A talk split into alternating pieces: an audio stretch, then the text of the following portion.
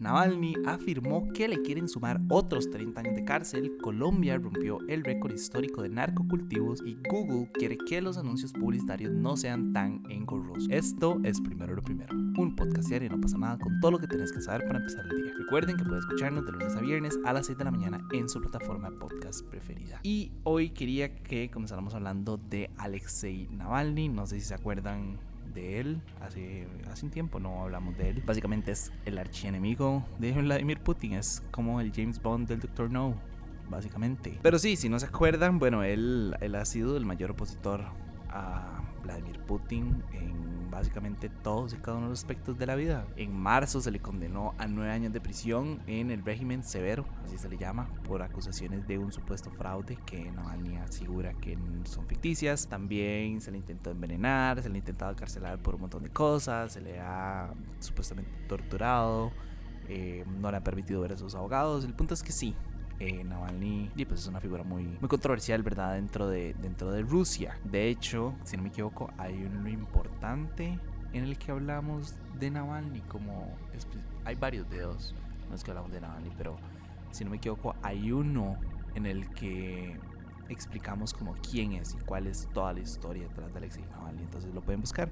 Y si no, en algún, en alguno de tantísimos, primero los primeros, eh, ya he hablado varias veces de él y ya he explicado un poco la historia. Te fijo no voy de right explicando eso, porque ya me fui right con esta intro, pero sí, existe el material, ahí lo tenemos, pueden, los invito a que lo busquen. El punto, ya como para ir aterrizando, es que a Navalny aseguró que se le acaba de notificar que es objeto de nuevas acusaciones penales por, y cito, promoción del terrorismo, llamamiento al extremismo, financiación de actividades extremistas y rehabilitación del nazismo, que podrían sumarle 30 años de prisión a su pena actual. Qué fuerte ese tema del nazismo, ¿verdad? Em, según él, estas nuevas acusaciones estarían visiblemente vinculadas con videos publicados por sus aliados en el exilio que continúan militando contra el poder ruso desde el exterior. De hecho, Navalny, eh, como les decía, ha sido un crítico de Vladimir Putin en literalmente todos y cada uno de los aspectos de la vida. Incluso, bueno, ahorita ha sido muy abierto con el tema de la, de la invasión a, Ucrania, ¿verdad? Y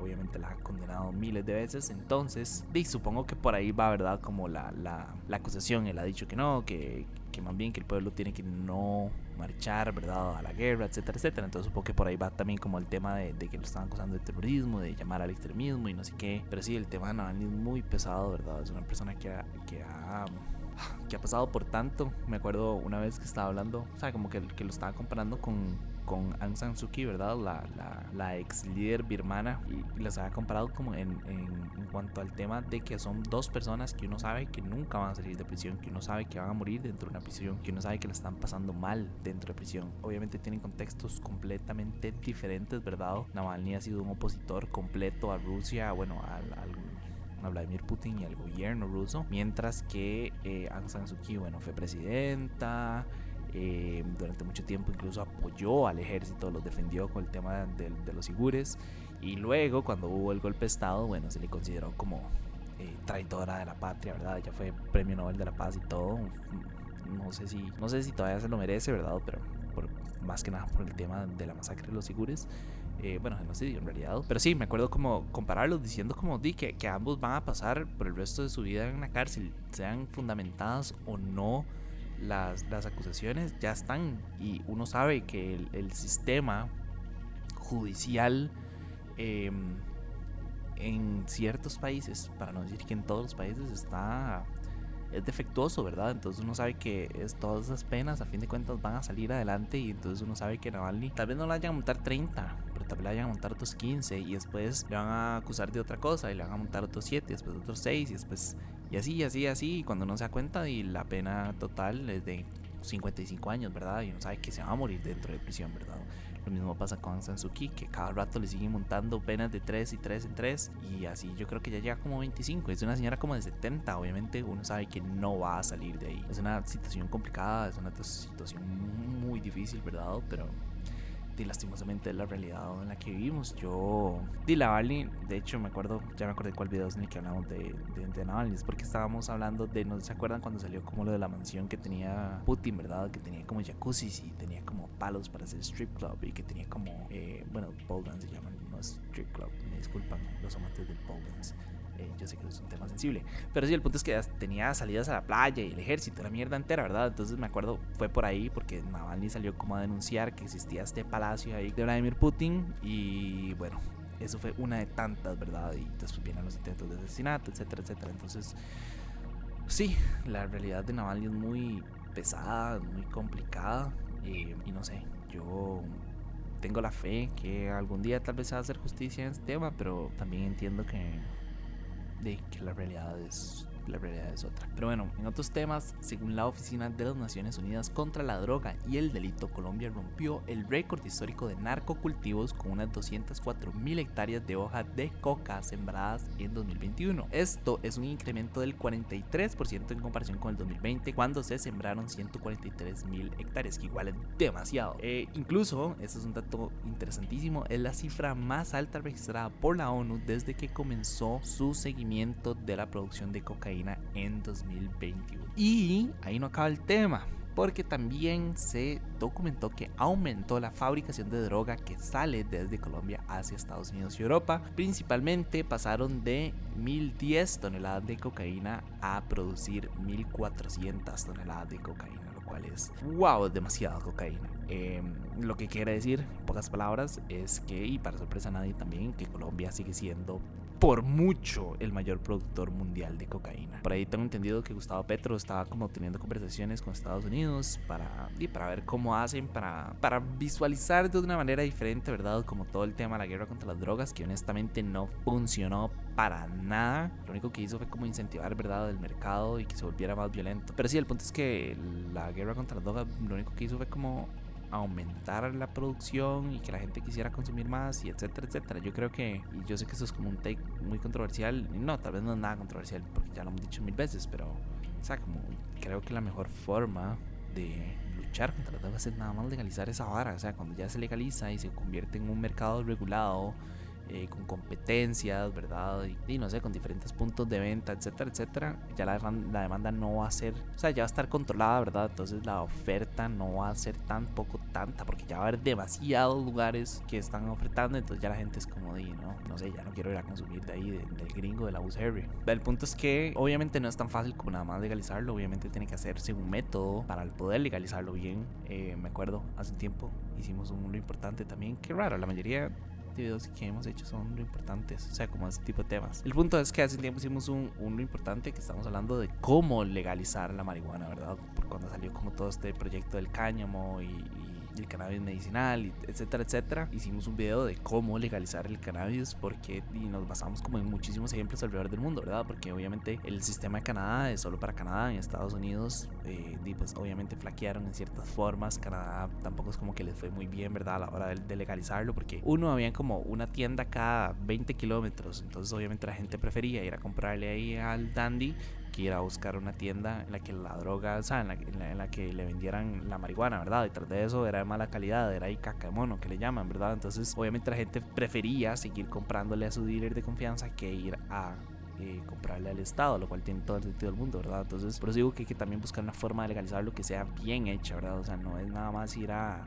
ofrecerles a la gente, no sé, polvo para hornear, sino como de verdad ofrecerles un producto de calidad que los más quieran consumir y entonces así se le reducen las ganancias al, al, narco, al AMPA o como quieran llamarle y eso por consecuencia pues va a hacer como que vaya reduciendo la cantidad de, de, narcotraficantes en la calle y supongo que la violencia también consigo va a ir bajando o no sé, tal vez nada más es demasiado tópico eh, y tal vez nada más quiero como que el chile legalicen ahora para poder dedicarme como a la venta de marihuana y, de todo esto siento que no tengo que haber dicho eso en coso ¿será que ahorita me cae como lagado y vienen y me cierran y me cierran todo, no pasa nada? Pero sí, no sé, como que ahora estaba viendo el proyecto, ¿verdad? Que Rodrigo Chávez quiere aprobar para Costa Rica de, de, la, de la, legalización del, del, cannabis y fue como, creo que era para autocultivo uno puede tener cinco plantas y como, ay, que Tony, nada más como cultivar esa vara y empezar a venderlo, ¿saben? Y como Chile dedicarse a vender drogas, chiva, ¿sería utópico? No, pero chiva definitivamente. Eh, pero si me voy a callar antes de que de verdad nos caiga así como la DEA eh, la GAO, la SWAT, la CIA, todos. Eh, la UPAD también, si me están escuchando, es, una broma.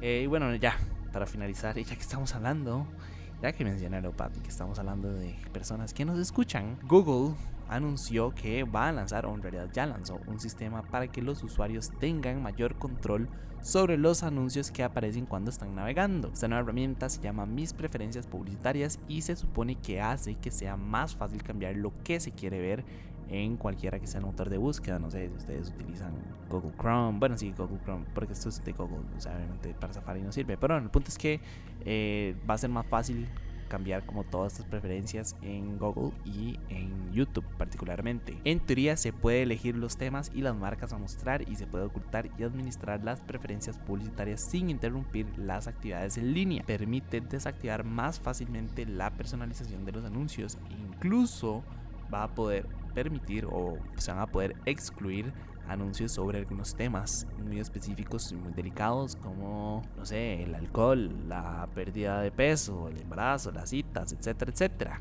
Y bueno, creo que no queda más decir, ¿verdad? Que, que Google en este momento está enfrentando muchísimas críticas, eh, desde acusaciones de abuso de dominio hasta quejas de consumidores sobre la privacidad de los datos personales. Significa que ya no van a haber más señoras maduras que quieren conocerme cerca de mi casa. Ese anuncio me da tanta risa porque a todo el mundo le sale creo, espero.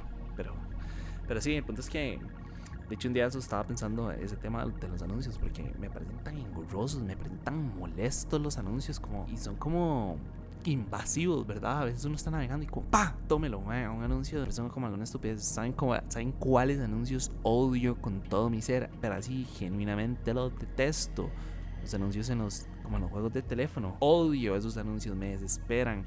Es como si quieres una vida extra, mira este anuncio publicitario de 30 segundos. Y no, jamás no dura 30 segundos, dura como 45. Pero sí, creo que en general los anuncios son demasiado engorrosos. Eh, tengo entendido que Google está haciendo esto como más que nada para, para poder competir, ¿verdad? Con TikTok. Que sus anuncios ya vienen como integrados junto con el contenido personalizado, ¿verdad? O sea, no es como que en, TikTok salen anuncios, sino como que alguien dice como, bueno, este video lo patrocinó no sé quién, ni cuánto. Pero sí, no hay nada más molesto. y y no hay nada más molesto que entrar a esas páginas que tienen como demasiados anuncios por todo lado. No sé si les ha pasado como algunos medios de comunicación eh, y algunas páginas que, que, nada más tienen, parecen la camisa y así nada más son como anuncio, anuncio, anuncio, anuncio. Y odio los que tienen como dos pilares de anuncios a los lados de la pantalla.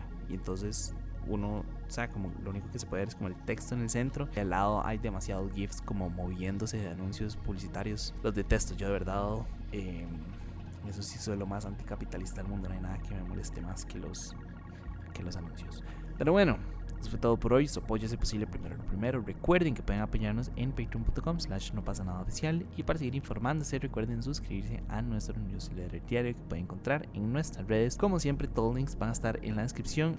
Y para los que no están escuchando por Spotify, el poll de hoy es, ¿ustedes creen que la guerra contra las drogas ha funcionado? ¿Sí o no? Yo ya les dije que tengo la plena confianza y sé que está evidenciado que la guerra contra las drogas no ha funcionado, pero no sé, tal vez ustedes opinan diferente, me encantaría honestamente saber ustedes qué opinan. De nuevo, muchísimas gracias, feliz viernes que Tonis, ya es viernes, aprovechen el fin de semana para descansar. Yo sé que yo definitivamente voy a descansar este fin de semana. Eh, aprovechenlo, descansen, si se ir de fiesta, tómense un vasito de agua antes de irse a dormir, tengan un electrolito en la nevera y unos pingüinitos marinela, eso siempre es una muy buena idea. Y nada, me escuchan el lunes. Chao.